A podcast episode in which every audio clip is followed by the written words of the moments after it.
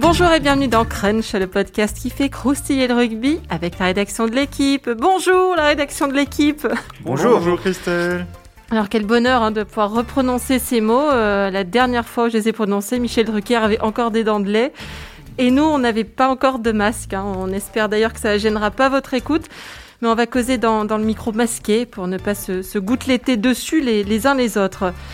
La dernière fois sans masque, c'était le 10 mars, hein, c'était le tournoi Destination. On était retombé, en amour du 15 de France et on lisait les derniers papiers de Pierre-Michel Bonneau, le néo-retraité qu'on embrasse du coude. Ce 10 mars, le match contre l'Irlande venait d'être reporté pour cause de, de, pangolins contagieux. Le top 14 en était à cette 17e journée. Il n'y en aurait pas de 18e et la saison 2019-2020 n'aurait pas de champion. La journée de top 14 qu'on a vécue ce week-end était donc la première depuis le 29 février. Alors on l'a dégustée à, sa juste valeur.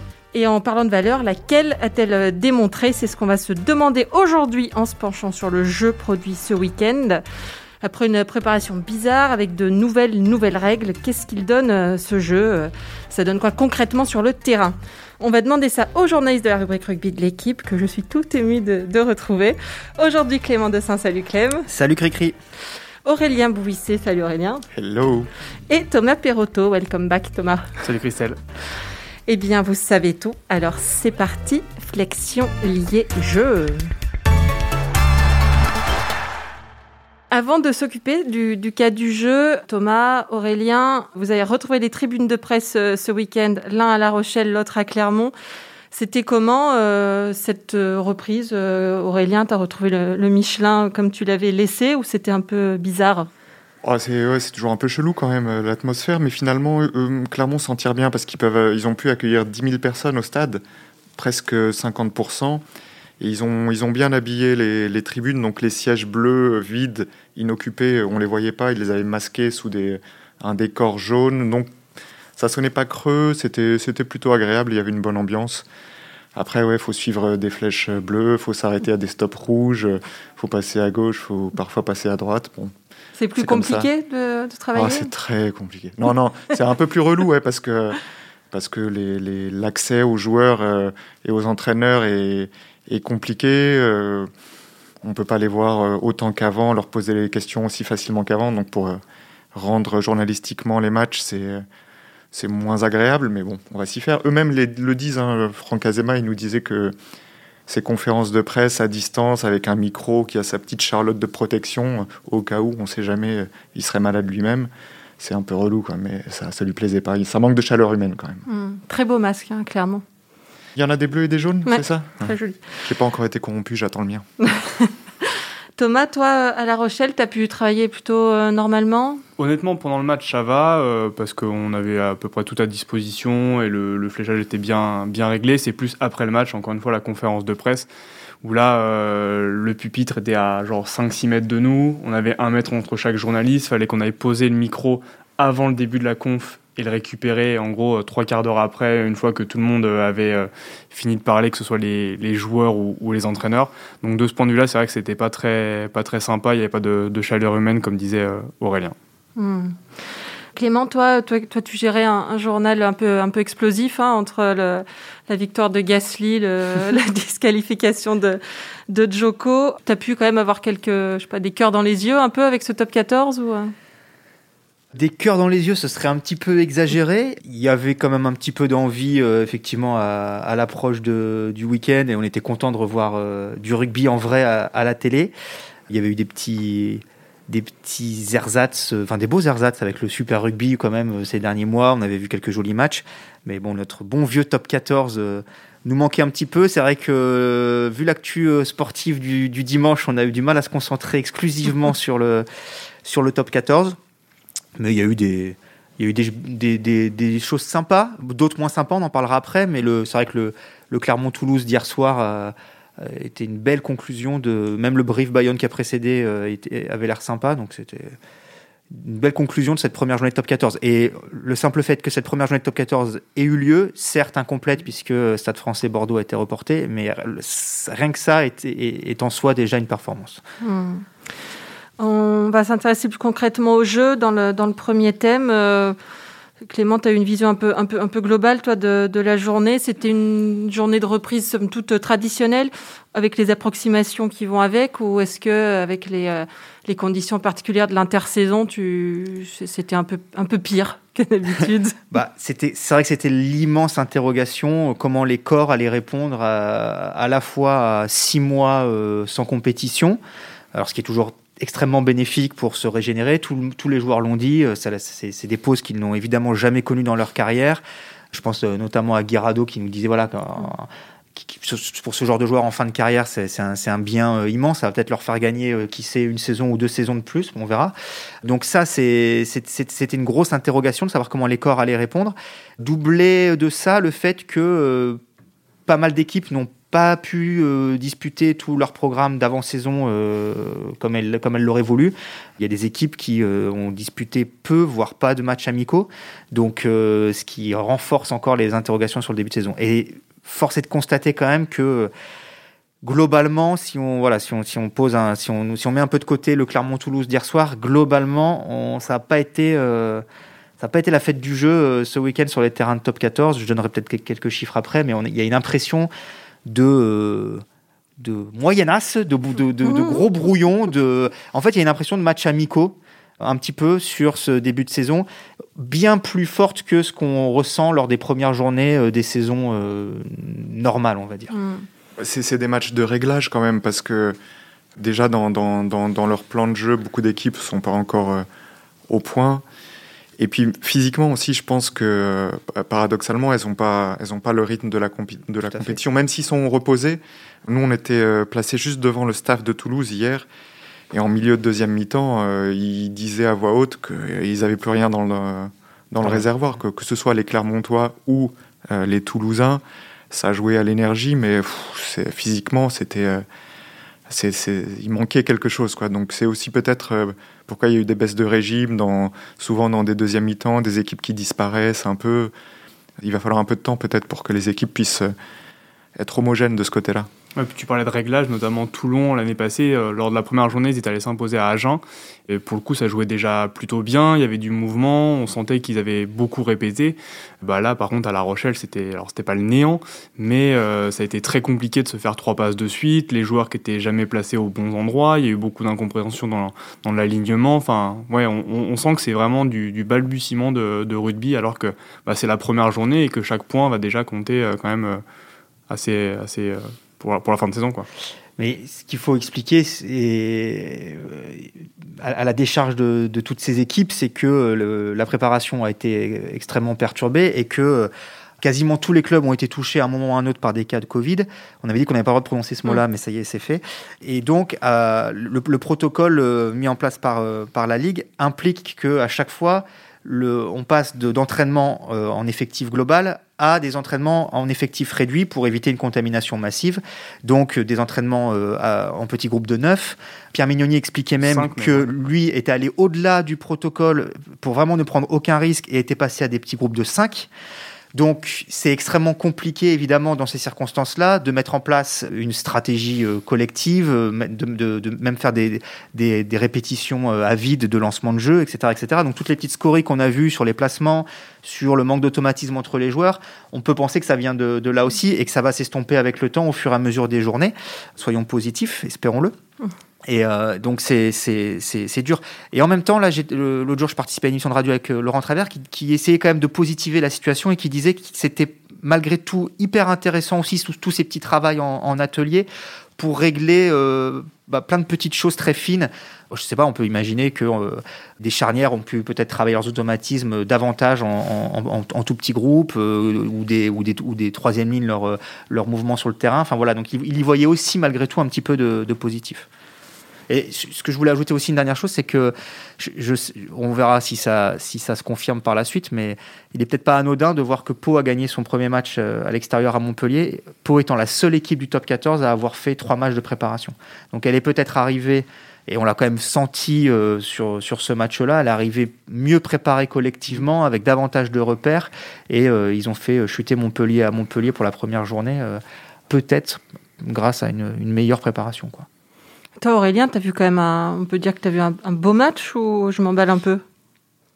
C'est le genre de match quand on est dans les tribunes et qu'on essaye de, de, de l'analyser pour le journal, on ne sait pas trop quoi en penser, quoi, parce que c'est tellement improbable que on voit surtout euh, les manquements, les erreurs qui ont mené à un scénario comme ça. Tu peux le rappeler un peu le scénario Ah oui, bah, euh, Clermont euh, mené de quoi, 25, 25. ouais, un moment 25, et puis euh, Toulouse surtout a pris de rouge.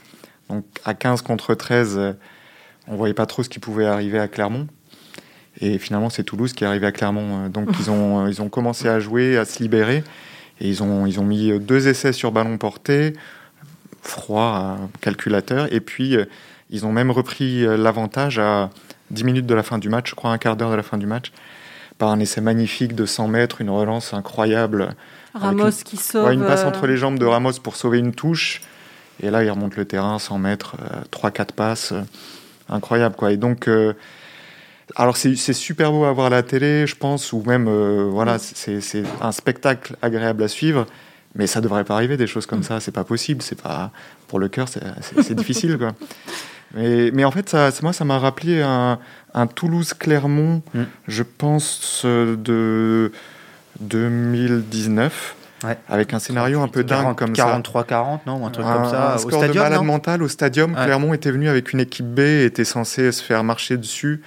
Et euh, il y avait eu pareil des essais de dingue, des changements de score, euh, des brutalités. euh, et, et puis on en sortait avec la, la- la même impression étrange de, de spectacle fantastique, mais parfois un peu aberrant. Quoi. Parce, que, parce que Toulouse, en première mi-temps, ils réussissaient rien, ils, ils- ils étaient nuls. Et Clermont, en deuxième mi-temps, Il ils jouaient sans rien, cerveau. euh, et- non, non, mais surtout, tu avais l'impression qu'ils réfléchissaient pas. Quoi. Ils, Hmm. ils subissaient tout, euh, l'enjeu, le jeu adverse.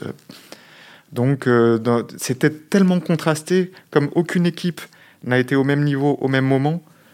Après, il y a quand même une constante, c'est le rythme du match qui a été quand même bien plus impressionnant que les autres rencontres, que ce soit le Pau-Montpellier, La Rochelle, euh, Toulon de, de samedi. Là, pour le coup, je pense que le ballon, enfin, je n'ai pas les, les chiffres en tête, mais Je les ai, moi, que- que Thomas. le Je vais ballon a voler à été- ton secours. Que le ballon a Alors, été quand même bien quoi le temps plus. de jeu euh, effectif de- Ouais, Bah, le temps de jeu effectif de La Rochelle-Toulon, 20 minutes 48 secondes. Donc c'est extrêmement faible. bah oui. Euh, Grégory Aldritz euh, s'interrogeait là ce matin sur le. Il avait le sentiment qu'il y avait eu 20 minutes de- temps de jeu effectif. C'est Mm. plus qu'un sentiment, c'est ça, c'est la réalité. la réalité. Donc on est extrêmement loin euh, Des standards alors, des standards internationaux. internationaux. Là, n'en parlons même pas, mais même du, de la- du- Dans d'un match top moyen 14, ouais. de top 14. Et euh, bah, Thomas peut, peut le raconter en conf de presse. Visiblement, les deux équipes, euh, c'était ton papier de journal de dimanche, je disais qu'ils ils pourraient presque rejoindre un match dans la foulée. Quoi, ouais, ouais, tellement- c'est ça. euh, je crois que c'est Patrice Colazo qui a dit que les- ces joueurs pouvaient rentrer en, en courant. Et euh, Jono Gibbs et Romain Sazi ont dit que bah, s'il fallait s'entraîner le, le dimanche, euh, quelque part, il n'y avait pas trop de soucis parce que sur le terrain, ça n'avait pas tapé fort, il n'y avait pas eu de grosse intensité. Donc c'était vraiment euh, faible intensité. Quoi. C'est- C'était Mais ils l'ont expliqué ça ou? Il y a eu beaucoup, beaucoup de fautes. Je pense qu'on en, parlera un petit peu après sur, l'indiscipline. Donc, euh, sur un match à 30, euh, 38 pénalités, euh, ça fait pratiquement une pénalité toutes les deux minutes, ce qui est quand même énorme. Le rythme aussi, parce que Toulon avait joué 15. Non, c'est La Rochelle qui joue qu'un seul match de préparation contre, contre Toulouse, je crois a Oui, quand même à Limoges, 38 j'y étais. 38-0. Oui, ils, ils avaient triché. Euh, ouais. Donc ouais, y a- a- je pense qu'il l'explique là-dessus. quoi. Six mois sans jouer, puis tout de suite c'est un match de top 14 avec la pression inhérente à, à genre de rencontre. C'est La Rochelle qui reçoit, Toulon machin, le retour de Colazo. Enfin, voilà, je pense qu'il y avait plein de paramètres qui ont fait qu'il y a eu des, des blocages sur le, sur le terrain. Globalement, euh, les chiffres sont, euh, notamment du temps de jeu effectif, sont assez, euh, assez flippants après cette Mm. première journée. Juste pour vous donner une idée, donc l'équipe qui a le plus possédé le ballon, c'est Castres avec 15 minutes 30. Si on le rapporte à la saison dernière, ça l'aurait classé dernière de toutes Mm. les équipes du top 14 après 17 journées. Puisque l'année dernière, l'équipe qui a moins possédé le ballon, c'était Montpellier avec 15 minutes 32. Donc voilà, l'équipe qui a le plus joué, entre guillemets, cette année, aurait le été moins l'équipe qui aurait le moins joué, entre guillemets, euh, Mhm. le, le jouer n'est pas le bon terme, mais moins tenu le ballon Mhm. l'an dernier. Donc voilà, juste ça pour, mon- pour donner une idée du fait que bah, on, a, on a peu vu le ballon euh, en, en mouvement et en activité euh, sur ces matchs-là. Donc on est très loin des, euh, des mètres par minute euh, désirés par le sélectionneur euh, Fabien Galtier. Et c'est vrai que juste une chose, si c'est une saison particulière et on va, les clubs de top 14 vont devoir disputer, pour certains dans, dans, dans 10 jours maintenant, une phase finale de Coupe d'Europe. face aux clubs anglais et, euh, et celtes ou entre eux pour ce qui, est- ce qui concerne Clermont et le Racing. Et donc on peut quand même s'interroger sur le voilà l'état de forme dans lequel les clubs français vont arriver sur cette phase finale de Coupe d'Europe, sachant que les Anglais ont repris plus tôt et ont déjà beaucoup plus de, de- de matchs dans les jambes, que la Ligue Celt également, euh, je crois, a repris depuis un peu plus longtemps. Finale la semaine prochaine. Finale la semaine prochaine, ouais. Donc ça, c'est une inquiétude. Et si on, si on s'éloigne encore un peu plus dans le calendrier, on, a- on- on voit un peu semaine par semaine, mais on, on est obligé de se projeter un peu. Il y a, le- il y a la tournée d'automne. Et voilà, même chose, on peut se demander dans quel état, euh, ça va venir vite, hein, c'est fin octobre, dans quel état les internationaux français vont arriver euh, à cette tournée. Quoi. Je pense que si Clermont et Toulouse ont pu euh, livrer un match euh, nettement plus intense que La Rochelle et Toulon notamment, c'est vrai que ça a tapé plus fort, les joueurs le disaient, quand et que le ballon a, vécu bien plus. C'est aussi parce que euh, justement ils sont dans, cette situation d'un match de Coupe d'Europe dans deux semaines, cap, euh, capital pour, pour chacun d'eux, puisque Toulouse reçoit l'Ulster et Clermont reçoit le Racing. Donc ils ont besoin d'être prêts à assumer des rythmes plus importants plus vite que La Rochelle, que D'ailleurs, le Que Racing Toulon- a aussi lui gagné son Ouais, match ouais. euh, à Toulon joue un quart de finale de challenge. Ouais, C'est- mais c'est je moins pense que c'est- reluisant, mais voilà, c'est quand même un objectif. Je pense que c'est un- pour le club, c'est Oui, c'est un, c'est un objectif, un mais objectif. peut-être qu'il sa- il sacrifie moins de choses pour cet objectif que Clermont, le Racing euh, ou Toulouse. Mm. Toulouse, ça va être piégeux parce qu'en plus, ils prennent l'Ulster qui, euh, sur le papier, est à leur portée, sauf que ils seront nettement mieux rodés et ils viennent de se qualifier pour la finale de Ligue Celt en gagnant à Édimbourg. Donc ils ont des matchs de haut niveau, des matchs coup près, ils ont déjà une demi-finale de Ligue Celt, une finale de Ligue Celt et euh, ils seront prêts. Et, Toulouse, hier aussi, dans le staff, on voyait qu'ils suivaient les résultats d'Exeter, qui marche sur le championnat anglais, qui est euh, peut-être le favori de cette phase finale de Coupe d'Europe, parce que euh, ont beaucoup de matchs dans les jambes, un effectif renouvelé aussi, et, et une dynamique enclenchée depuis plus longtemps. Quoi. Donc euh, c'est peut-être ça qui va être euh, inquiétant pour les, les clubs français à, moyen terme euh, sur la phase finale de Coupe d'Europe.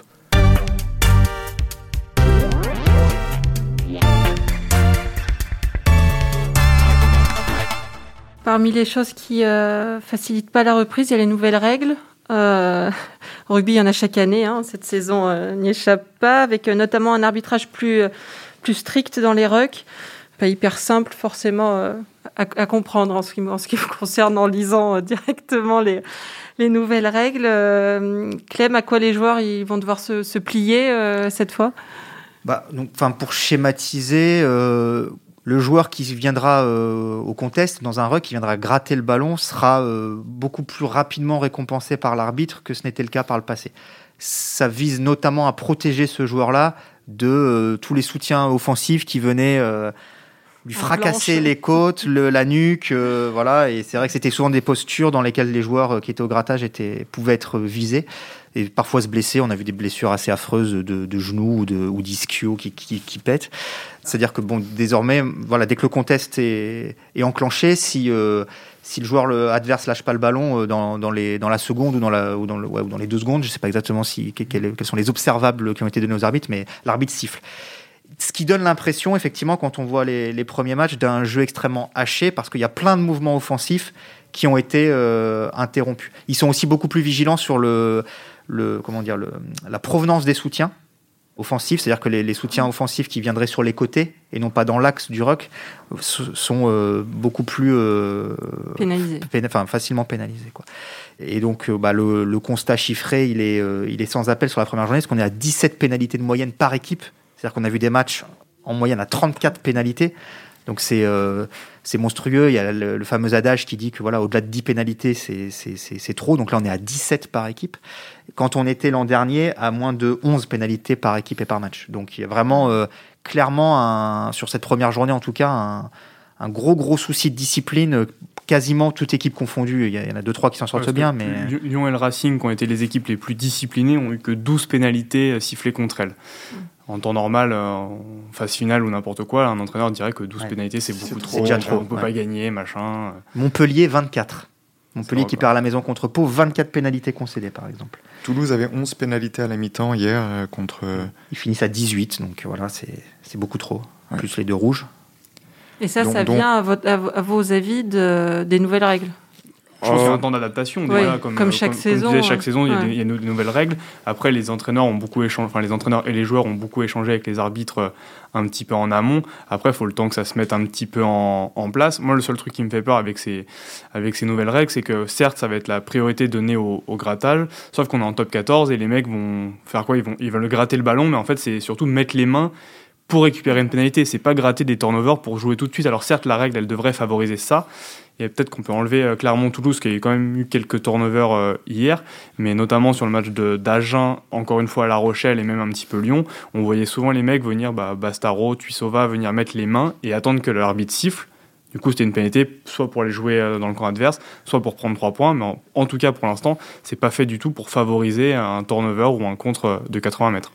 Ouais, moi j'avoue que j'ai trouvé qu'il y avait beaucoup de changements de main hier à, à Clermont-Toulouse. C'est pour ça que je je mets de Ouais. côté encore une fois ce match. euh, Euh, et finalement, c'est agréable. C'est- on on n'a pas l'habitude au, au rugby, mais ça crée du, de l'incertitude, du, un mouvement inattendu où les, les défenses sont moins bien replacées. Donc pour ça, c'est. Mais Et on l'avait beaucoup vu sur le Super Rugby euh, néo-zélandais aussi cet été. ouais, et déjà, bon, faut pas qu'on s'autoflagelle trop non plus. hein. Le top 14 a beaucoup de défauts, mais le- les deux premières journées de Super Rugby, je crois, il y avait eu énormément de, de pénalités aussi pour les équipes néo-zélandaises. Ils avaient été surpris comme les joueurs euh, français le sont actuellement. Ils s'étaient adaptés assez vite, mais voilà, là, on avait vu la même indiscipline là-bas quand ça a repris en Nouvelle-Zélande. Et après, sur, ouais, sur peut-être que il va falloir le temps que les, les- les équipes adaptent leur philosophie à cette possibilité-là, euh, de ne pas attendre juste la récompense de la pénalité, d'aller chercher la touche. Ou... Mais euh, certaines équipes ambitieuses dans le jeu, en tout cas, le, le mettent déjà en pratique, parce que je pense que pour la Coupe d'Europe, ce sera capital de- d'exploiter ces ballons-là sans attendre euh, une pénale touche à 40 mètres, un maul, voilà. Ça va peut-être dépendre de, de- de l'arbitre aussi, non? Ouais, ça c'est une, Bah, une remarque fréquente de notamment Franck Azema. Il faut que le- le- les standards de l'arbitrage soient C'est- c'est- euh, Pour le coup, là, c'est des règles qui ont été édictées par World Rugby. Tu, tu Mm. si je me trompe, Clément, mais euh, là, pour le coup, c'est-à-dire que c'est des règles qui vont être appliquées Oui, oui, aussi oui, bien bien en sûr. Pro 12 qu'en Top 14 qu'au niveau international. Ce qui était moins le cas les, les autres années où en passant. euh, Enfin, Non, non, encore c'est- c'est- ça a toujours été les mêmes. Ah, quand euh, tu passais du top par- 14 au- à la Champions Cup, tu avais toujours ce petit doute est-ce que les arbitres euh, britanniques ont La, règle est la même, mais c'est Sur l'interprétation qui Ouais, changeait. Il y avait mais- plus de, de, de laisser-faire euh, dans, dans le top C'est vrai. 14 euh, sur ces Mais, comme, points-là. mais ça- comme tous les ans, il y a aussi, il va y avoir une adaptation des équipes et des joueurs. Voilà, ils, ils- ils savent que euh, ils sont, ils vont être parti, enfin, ils sont particulièrement scrutés sur ce point, donc ils vont y faire plus attention. Et de la même manière, il va y avoir une adaptation aussi du corps arbitral. Le corps arbitral arrive avec, sur ces premières journées avec comme mantra la zone plaqueur plaqué parce que c'est euh, la grande nouveauté. Ils en ont d'autres, hein, c'est pas évidemment leur, leur, leur seule priorité. Et comme par le passé, ça a pu être parfois euh, les règles en mêlée qui avaient évolué, Oui, et on voyait et on voyait euh, Avec 180 de un, nom- mêlées un nombre de bras. Oui, ou même des- à un moment il y avait une- plein plein de bras cassés sur des mêlées parce qu'ils voulaient justement pas qu'il y ait des mêlées qui. Et puis au fur et à mesure, au fur et à mesure de la saison, ça Mm. se ça se régulait. Donc je pense que voilà, les uns, les uns et les autres vont s'adapter et ça va devenir moins un sujet euh, dans les dans les prochaines semaines. Ceci étant dit, euh, c'est euh, notre, notre confrère et ami Payot que nous saluons à Montpellier qui me, qui me faisait remarquer là juste avant le podcast, j'ai pas eu le temps d'aller vérifier, mais que un, un statisticien avait remarqué qu'il y avait quand même beaucoup plus de pénalités en top 14 sur une seule journée. Ouais. C'est encore, faut- hein, Mm. on, on peut pas tirer de conclusion hâtive sur une journée, que en Angleterre et en, et en Ligue Celt où on applique les mêmes règles. Donc peut-être que voilà le nos- notre petit côté latin, euh, tricheur ou euh, qui a du mal à, Mm. à se plier à, à- à la règle ressort. Il faudra voir. Ce sera aussi un des enjeux de la, de la Coupe d'Europe, enfin du week-end européen euh, dans dix jours. On verra comment les, les- les, les clubs français se plient à, que à les, cette les- évolution. les statistiques, je crois que c'était 204 en France et c'était 148 et 152 euh, sur les championnats anglais. Donc à chaque fois sur la première journée et sur 6 rencontres. Donc ça fait quand même plus de 50 pénalités de plus Ouais. en 6 matchs. C'est énorme quoi. Mm, mm. Très bien, messieurs. Pensez qu'on a fait le tour pour cette première journée? Si vous le dites. Oui, je dis, je dis souvent des choses définitives, comme ça. Écoutez, merci. C'était Crunch, une émission de la rédaction de l'équipe. Aujourd'hui, j'étais avec Clément Dossin, Thomas Perrotto, Aurélien Bouisset.